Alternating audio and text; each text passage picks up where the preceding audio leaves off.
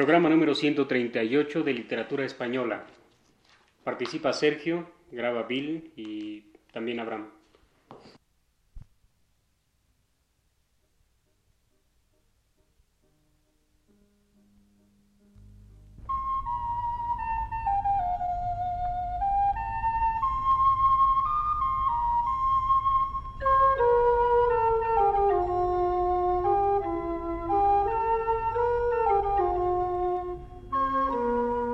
Señoras y señores, muy buenas tardes. Les ofrecemos el programa Literatura Española, que prepara para Radio Universidad el profesor Luis Ríos.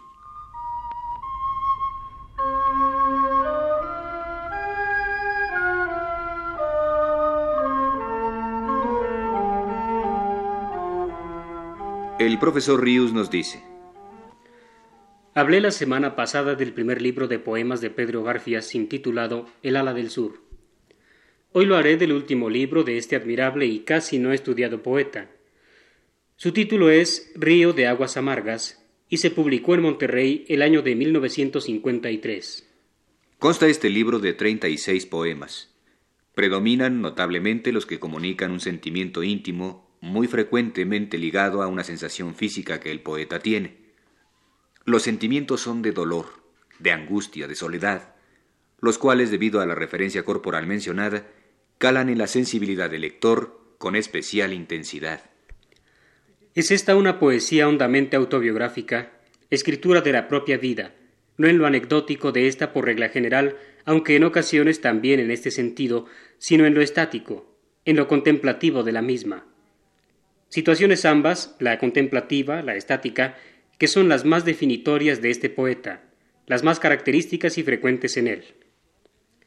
Como muy esporádicos contrapuntos a sus poemas de desolación y acabamiento, en dos o tres brotan vigorosos arrebatos de orgullo, de alarde vital, incluso como en el que dice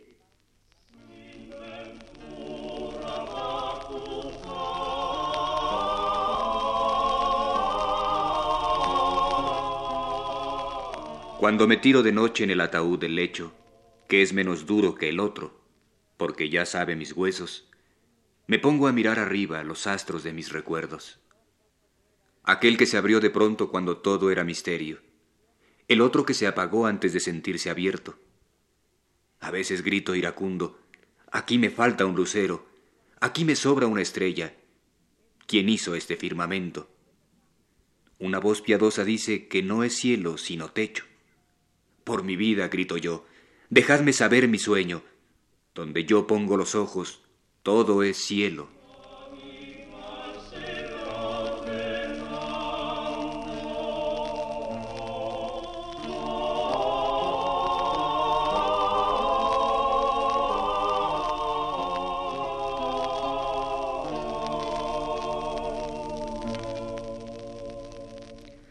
Son estos poemas de Garfias como poemas islas dentro de su libro, rodeados de derrumbamiento por todas partes, mordidos por los versos que los anteceden y los suceden.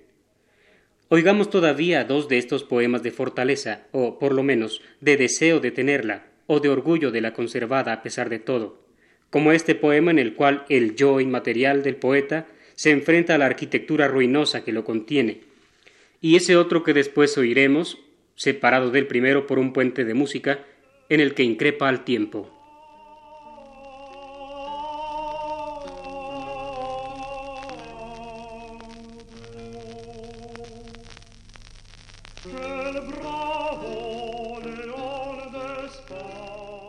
Cuando me levanto viene lo bueno.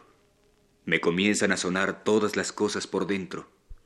La sangre me duele más que los huesos. Los huesos me duelen más que los sueños. Y el incorporarme apenas, y los órganos obscenos, y todas las demás cosas que le humillan a mi cuerpo. Todos gritan a la vez. Yo de un grito hago el silencio. ¿A qué quejarse? ¿De qué?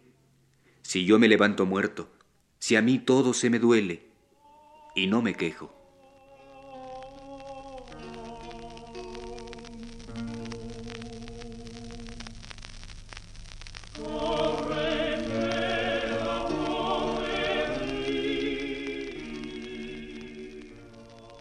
Malo es que los ojos tiendan a cerrarse.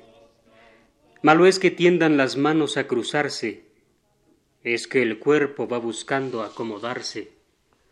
¿Por qué dices que estoy viejo, tiempo, si el viejo eres tú? Dame una mañana clara con pájaros en las ramas y una chispita de luz. Pero tú ya no das nada. Algún pelo de tu barba blanca, algún crujir de tus huesos secos. ¿Por qué dices que estoy viejo, tiempo, si el viejo eres tú?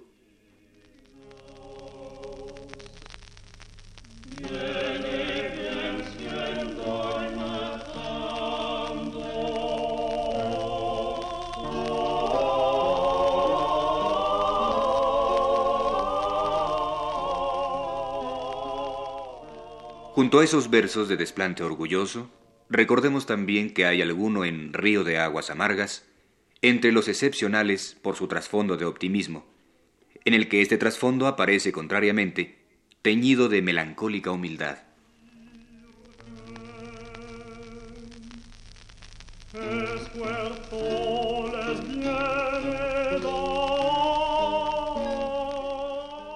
Como andaba a su manera tropezaba se caía, rehacía su cuerpo y lo levantaba. Perdón pedía a la piedra y a todas partes llegaba.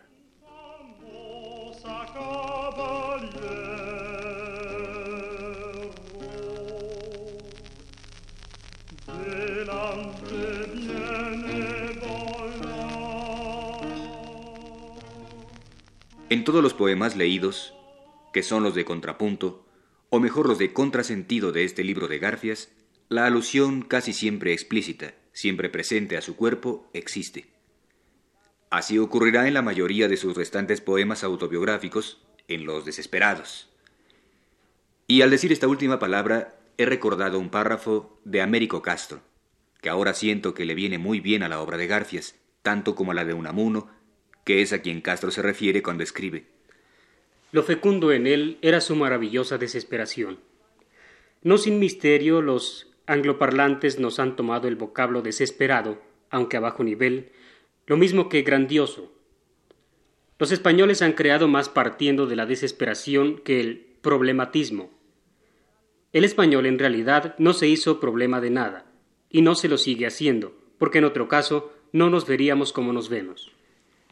Esa presencia de su cuerpo en la poesía de Garfias trasciende incluso los poemas estrictamente autobiográficos para aparecer en otros donde, dado el carácter preceptivo de estos, referentes a la tarea poética, dicha presencia resulta insólita. Así en este poema que dice,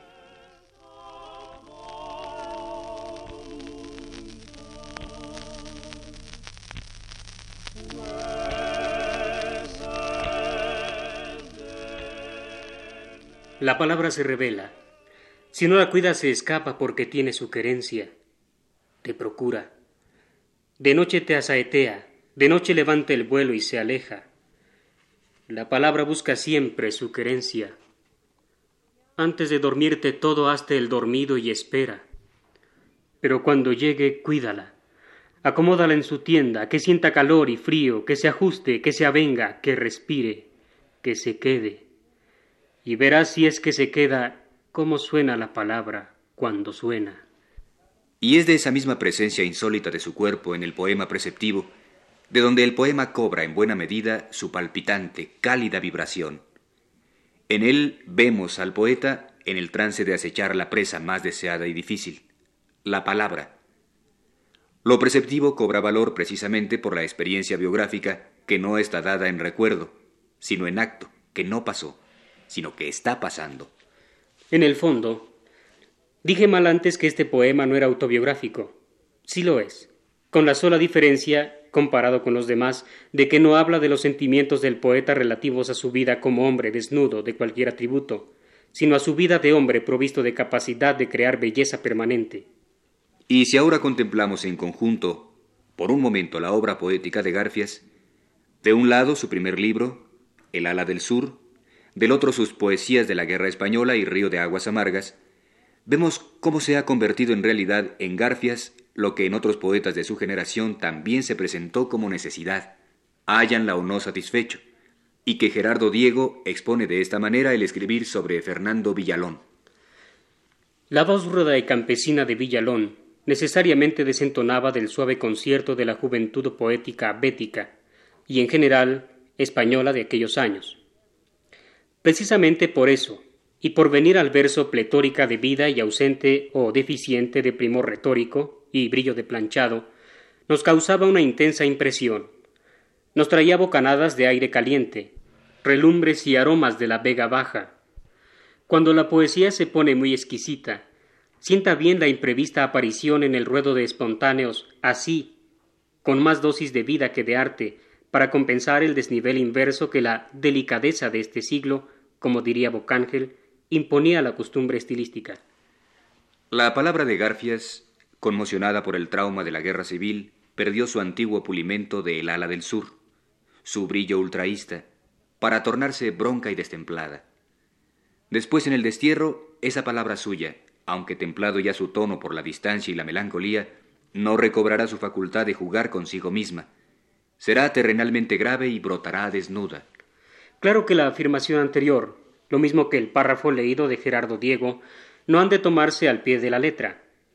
Esa impresión que en el lector produce la palabra poética, de naturalidad, de terrenalidad o desnudez, es resultado de una cuidadosa elaboración del verso, del poema, que incluso puede ser mayor o más difícil que la elaboración de un poema que nos produce la impresión contraria, de artificioso o complicado. Mejor o peor conseguido, esto ya es otra cosa.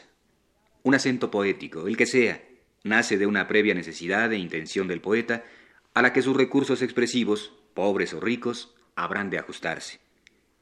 El cambio del acento refinado, minoritario, al natural y desnudo, que ha sido el de Garfias, como el de otros muchos poetas en su madurez, responde a una percepción del mundo radicalmente distinta, a una mudanza esencial de sus intereses humanos.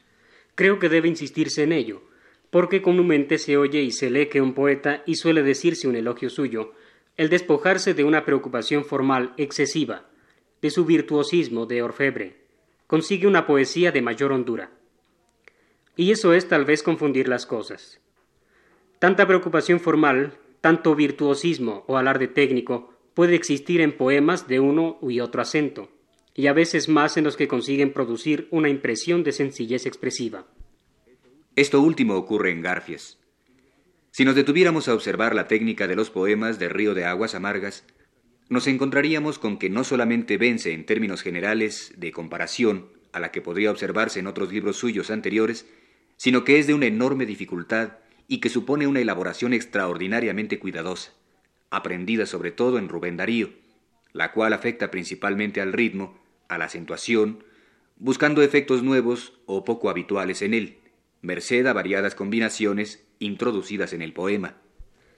Pero aún quedan varias cosas más por señalar sobre este libro de poemas de Pedro Garfias. Y a él, dice el profesor Rius, volveré la próxima semana.